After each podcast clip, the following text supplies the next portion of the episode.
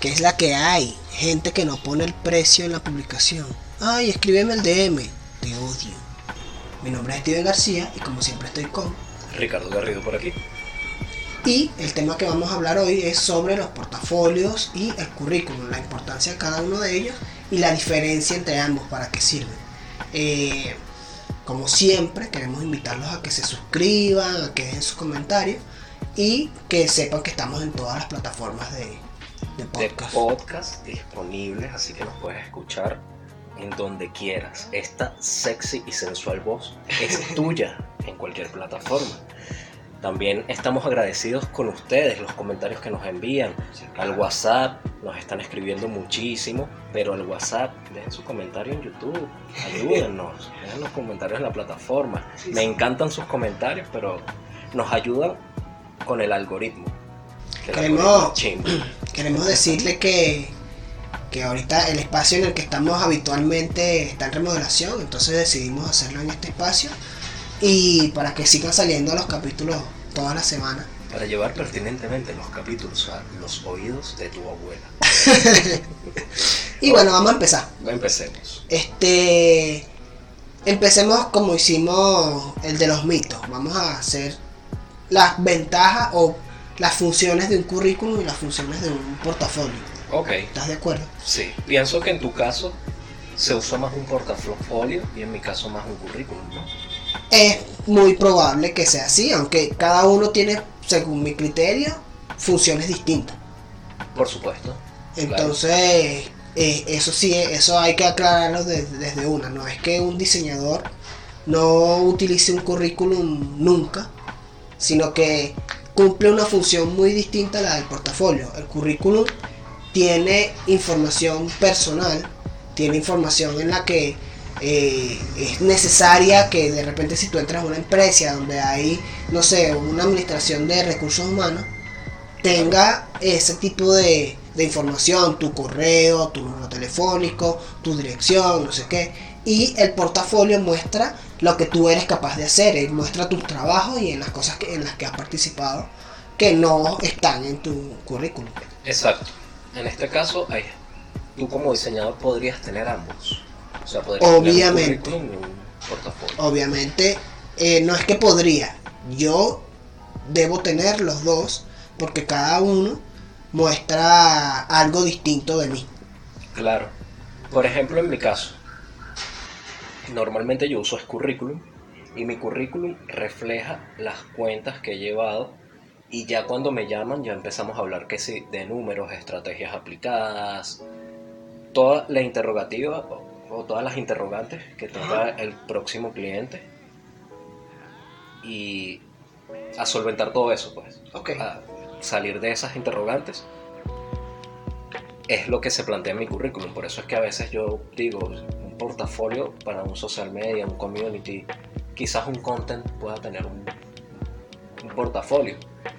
Pero no es algo tan gráfico como para mostrarse. Al menos que, que sea que tú lleves en ese portafolio, muestres las cuentas que has llevado a nivel gráfico, a nivel tal, o sea. Sí, claro, pero en ese caso yo lo que hago es, ok, llevo tal cuenta, de tal fecha a tal fecha. Ahí, de tal fecha a tal fecha, tú ves los post gráficos más o menos, cómo se llevaba, cómo se llevaba la estrategia, todo eso. Claro. Más allá de un portafolio de. ¿Sí me explico? De tener las métricas al día, de tener como Sí, entiendo totalmente, porque obvio, a nivel gráfico es mucho más fácil tener un portafolio, a nivel, o sea, un ilustrador debe tener un portafolio porque es donde muestra su vaina. Y cuando digo un portafolio, no quiero decir que tengas una carpeta llena de tus dibujos, no quiere decir nada de eso. O sea, Instagram funciona como tu portafolio. Con que tú tengas en Instagram tus trabajos más recientes, los mejores que hayas hecho, y los tengas bien presentados en Instagram, ya tienes un portafolio. Bueno, fíjate algo curioso, que muchas veces me llaman más por mi Instagram el personal, que últimamente me han dicho que está muy bonito. Ajá. que la verdad es que no le paro, monto cosas y ya intento montarlas pero está ordenado, está, ordenado. está chévere.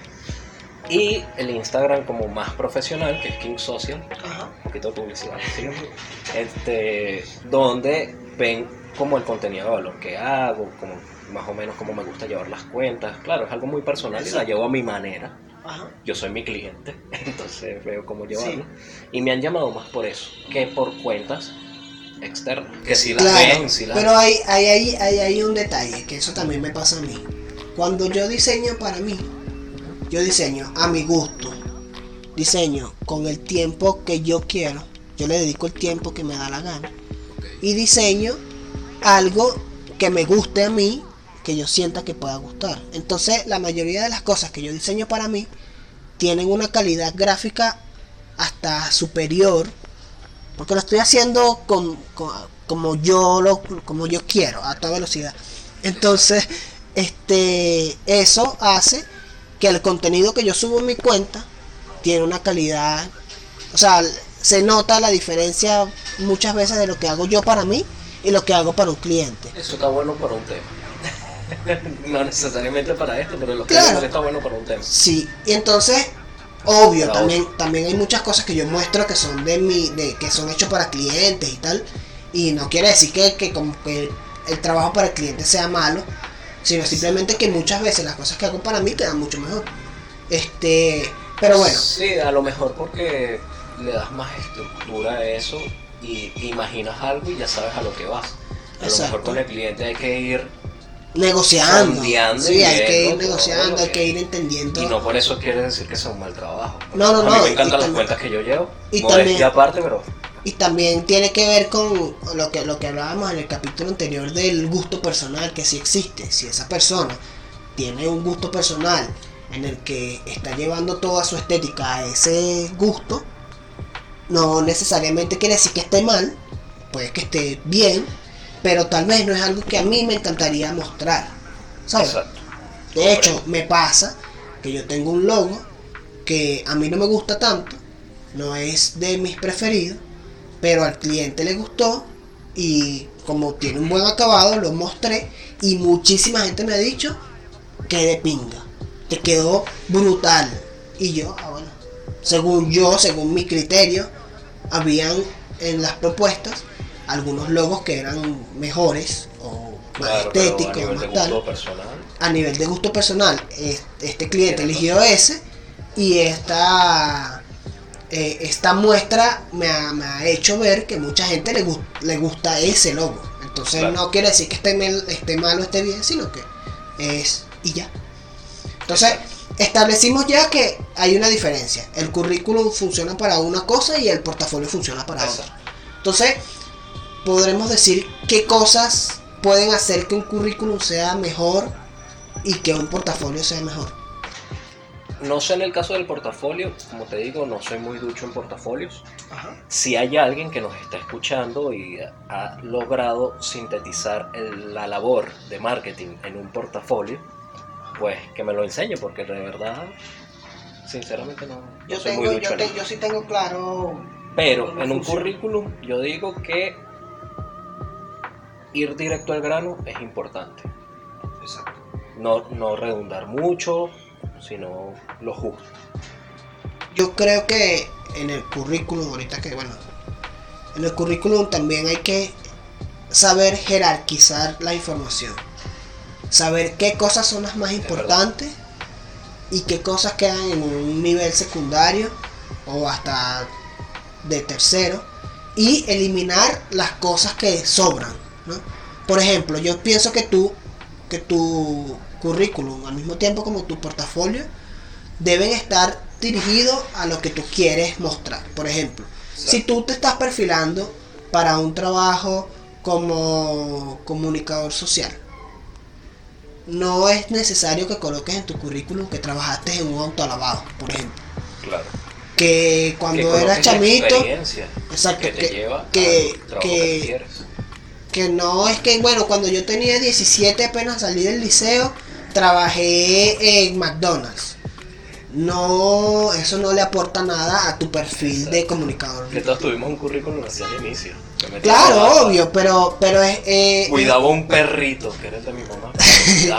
Pero era por qué? Porque al principio primero no tienes mucha experiencia laboral y segundo los trabajos que tú que tú consigues en ese momento son vendedor en una tienda, no sé qué. Son los, los, los trabajos que uno llama como los primeros trabajos.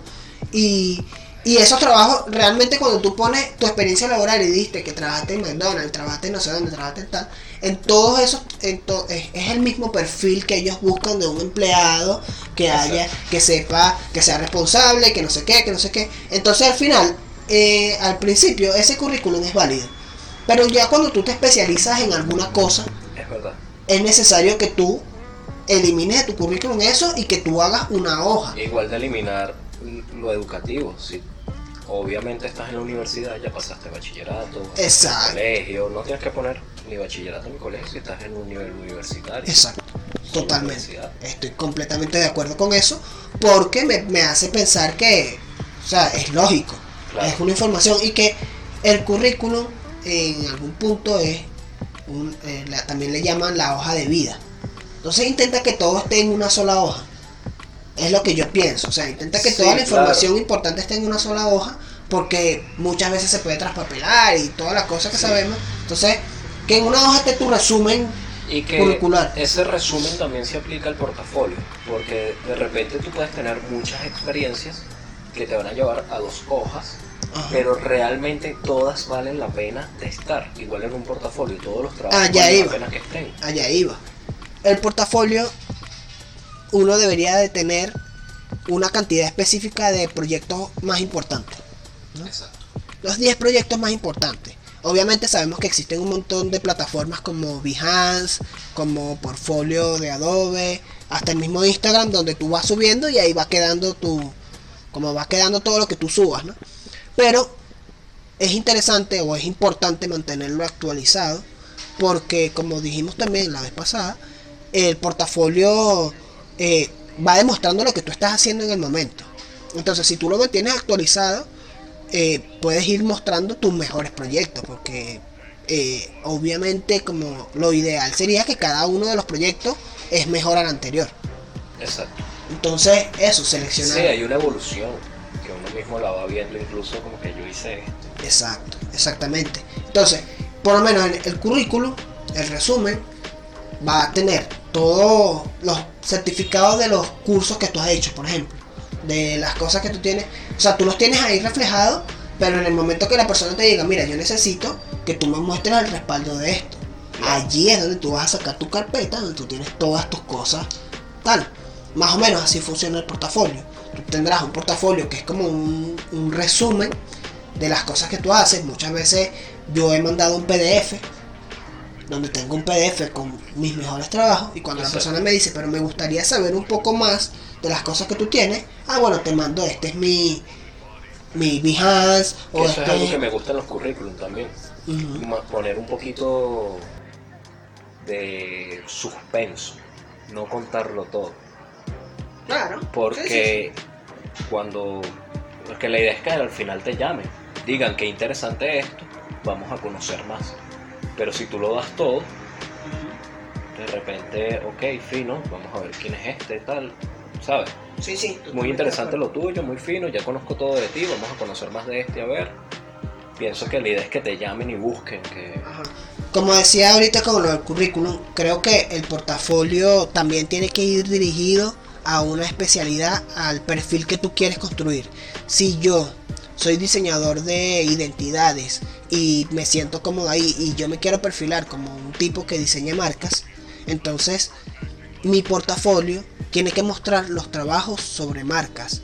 Si yo quiero ser ilustrador, eh, y me perfilo como ilustrador de cómic, entonces mi portafolio tiene que estar creado como ilustrador de cómic. No tiene que ir dirigido a, o sea, yo no, no debería demostrar todas mis habilidades porque al final te convierte en un todero y eso hace que no, que una persona no piense en ti cuando está buscando algo, piensa más. Entonces, si tú tienes tu perfil especializado en algo, es mucho más fácil que la persona te recuerde como, mira, este es el pana que ilustra cómic, este es el pana que ilustra, eh, no sé, ilustra fondos, eh, él es especializado en ilustrar fondos, hace paisajes. Exacto. Entonces cuando yo estoy pensando en, en un trabajo, cuando estoy pensando en, en algún en alguna habilidad específica que necesito en alguien, es mucho más fácil para mí identificarlos por un, porta- un portafolio específico. Sí, si es animador, eso- si es no sé qué y tal. que eso muchas veces lo recomiendan en cuanto a negocios y en cuanto a marcas que te especialices en un nicho. De Ajá. repente tú vendes zapatos, pero si vendes zapatos de playa, todo el mundo que busque zapatos de playa va a ir a ti. Exacto. Zapatos general. Claro, que es lo mismo que yo decía en el currículum. Establece un perfil que es para que la gente sepa. O sea, yo, personalmente yo, trabajo mucho más con creación de identidad y marcas. Entonces, mi portafolio está mucho orientado hacia allá. ¿Por qué? Porque cuando la gente piensa en necesito crear una marca, es mucho más fácil que me llamen a mí porque Eso- si yo soy todero, la persona puede ser como que piensa, mira, pero yo necesito unos fondos para una tal. Y tal vez pensará, coño, yo creo que Steven es capaz de hacerlo, pero que yo siento que él hace mucho de aquí, mucho de allá, y no Pero está es que también especializado. La competencia del mercado. Yo estoy de acuerdo totalmente con lo que tú dices. Ajá. Por ejemplo, yo como social media, muchas personas piensan que sé mucho de SEO. La verdad es que no me llevo muy bien con el SEO. Claro. Pero porque no, no es que no me guste, no es algo que Sí, ¿Sabes? no, No- no te has especializado no me en eso. fluye. ¿no? Y, y lo he estudiado y me ha tocado estudiarlo, pero no es algo que me fluya tanto. Bueno, entonces- Como en el liceo las matemáticas, no todo el mundo le fluía. Bueno, entonces tal vez eso no es algo que va en tu currículum. Pero, exacto, exactamente. Pongo, por lo menos me encantan los apps. Ajá. Me fascinan, me, me dicen los españoles.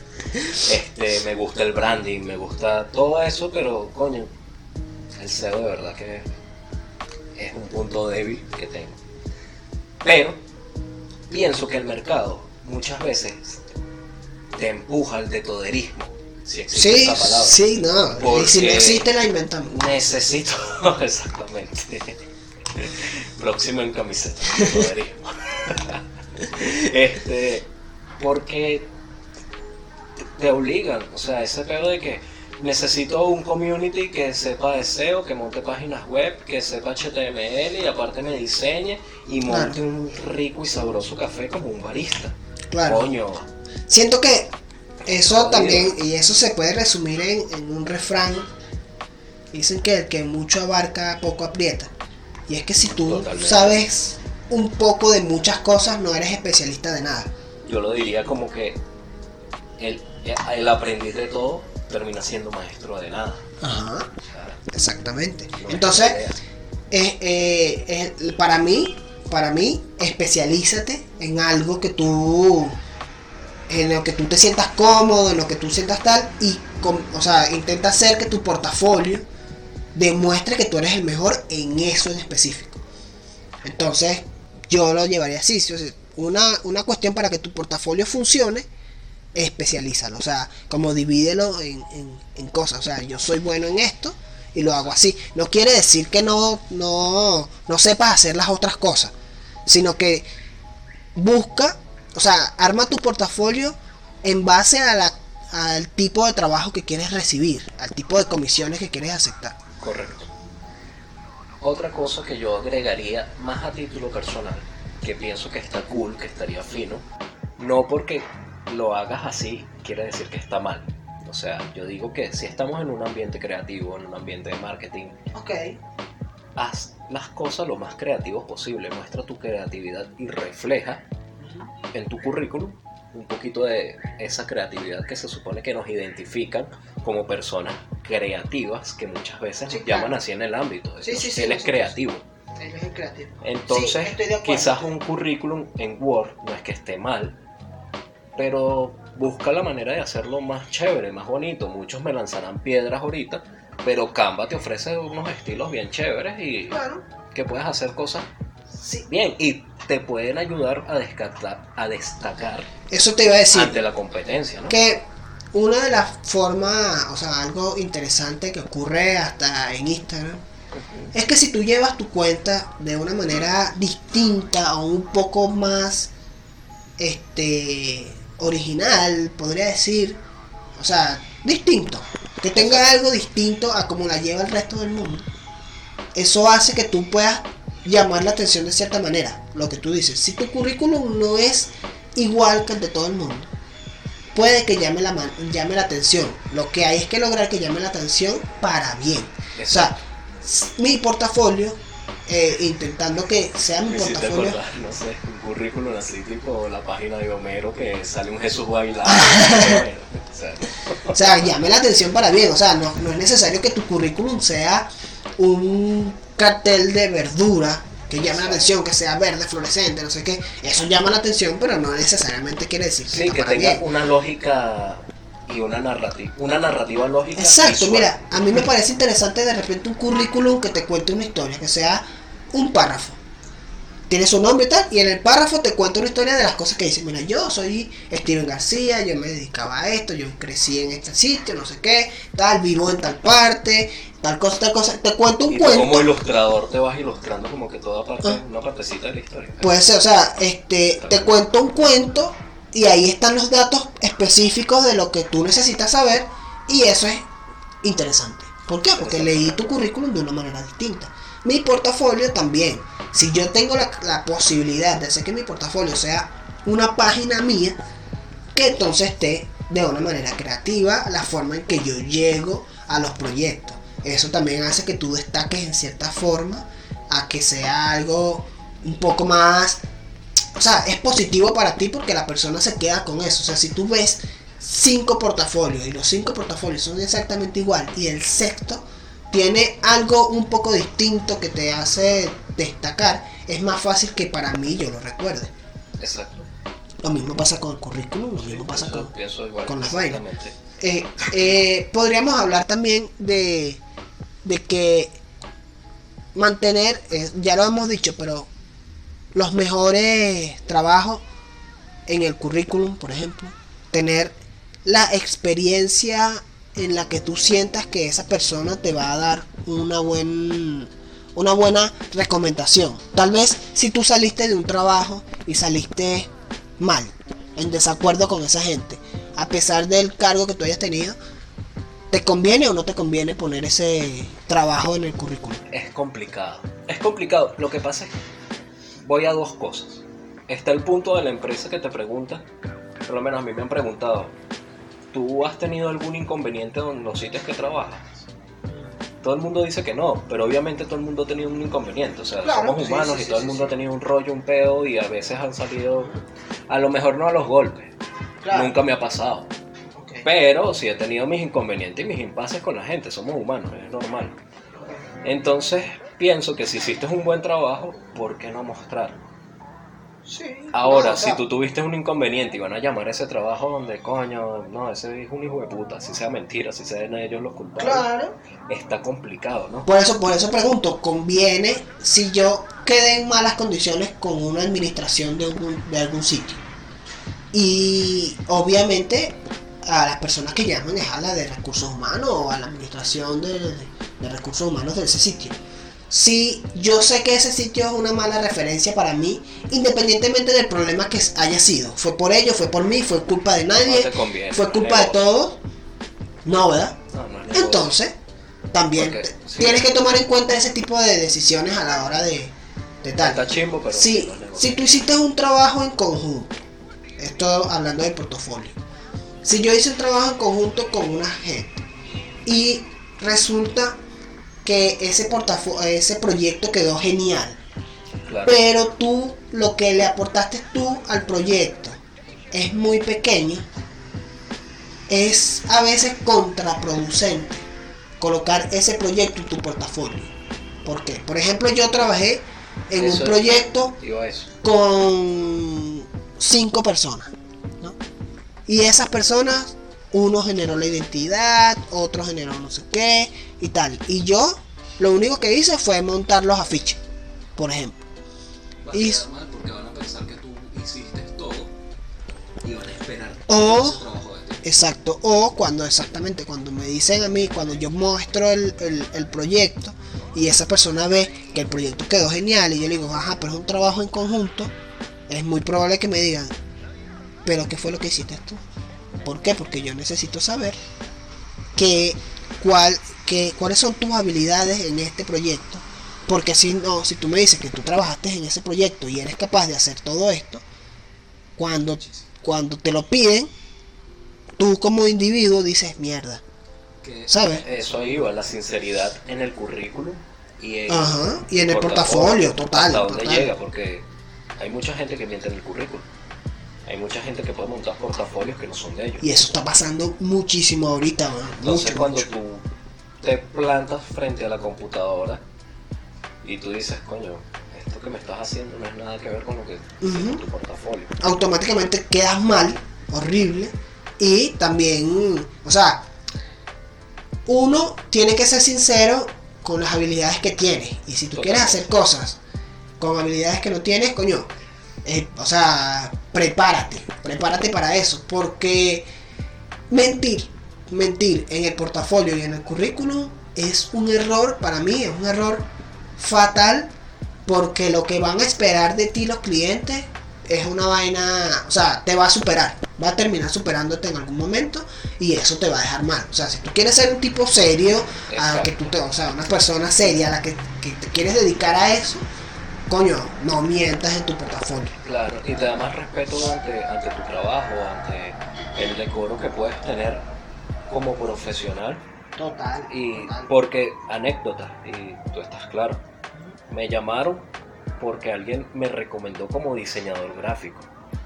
Y por supuesto, un de un diseñador gráfico se esperan ciertas cosas Claro. que a pesar de que yo manejo las herramientas, que ya quedamos en un episodio que manejar las herramientas no te hace diseñador, pero sí te permite resolver ciertas cosas. Ajá. A pesar de que yo puedo resolver, obviamente yo no tenía la capacidad de solventar la problemática que me podían plantear estos clientes. Claro.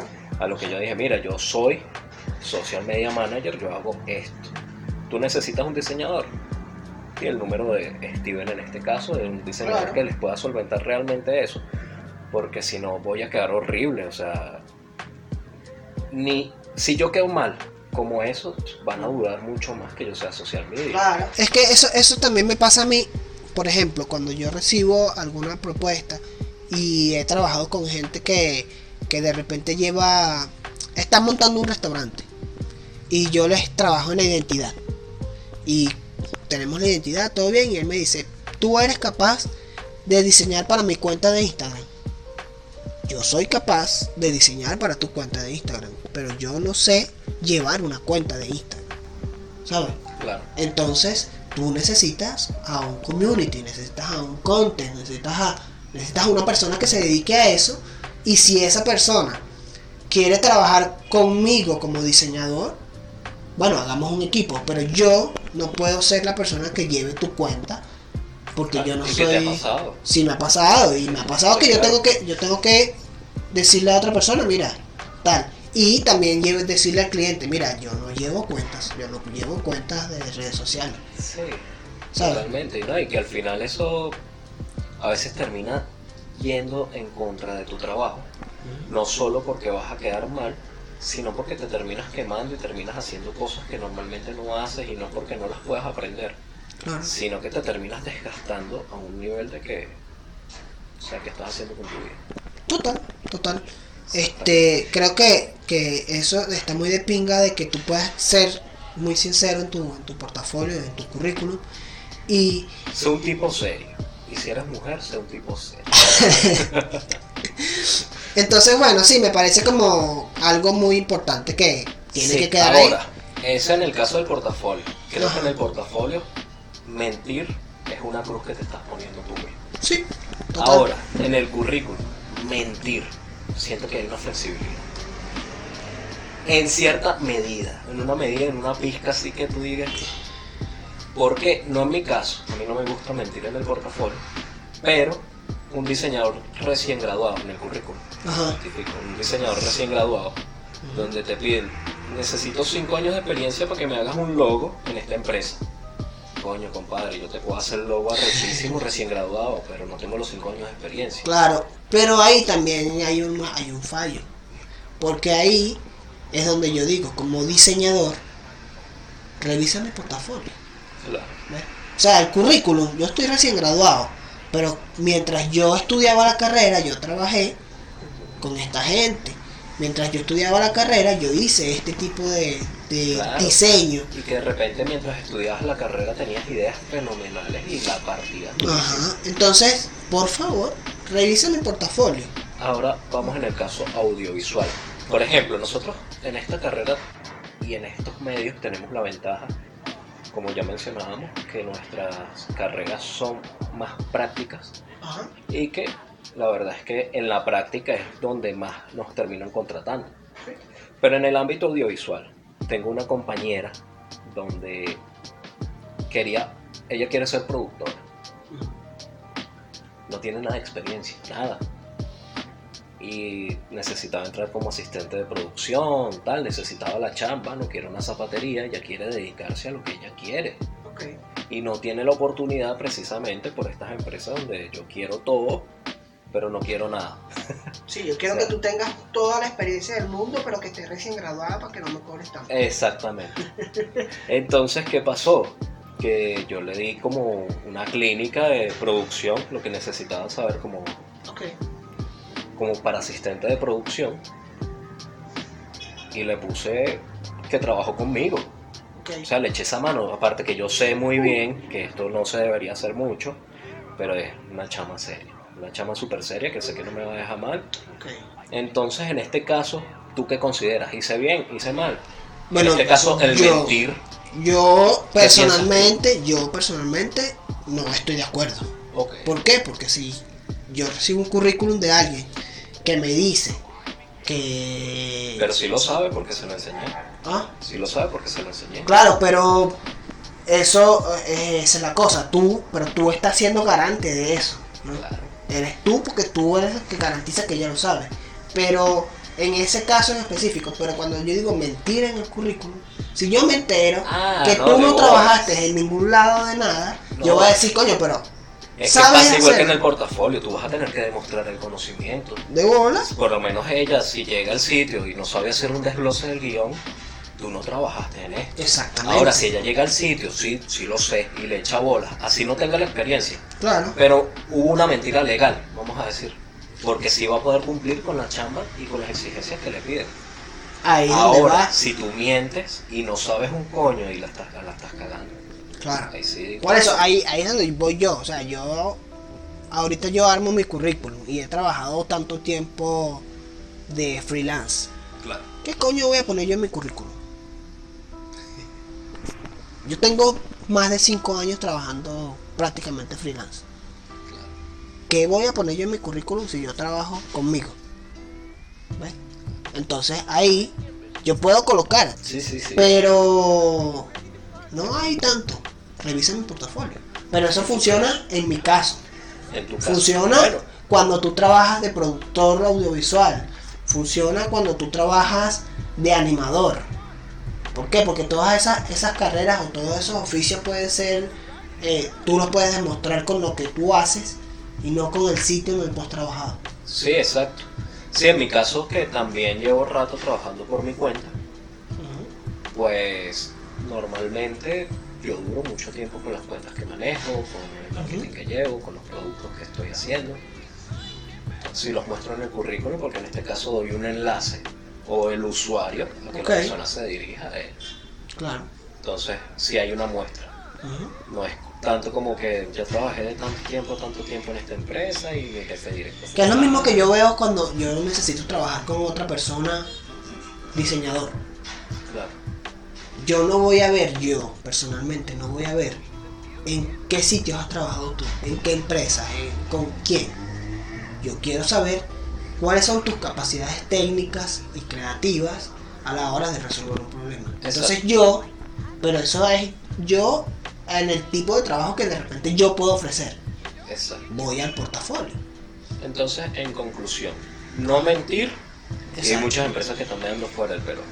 Sí, no, definitivamente. Y eso también lo, podemos, lo, lo hablamos en algún punto en el que la explotación y toda la vaina de, de- de la explotación. que podemos entrar en conclusiones ya. Sí, sí, ¿O hay- total, total. Vale. Este, eso, en conclusión, el portafolio como tal trata de que sea un resumen de tus mejores trabajos.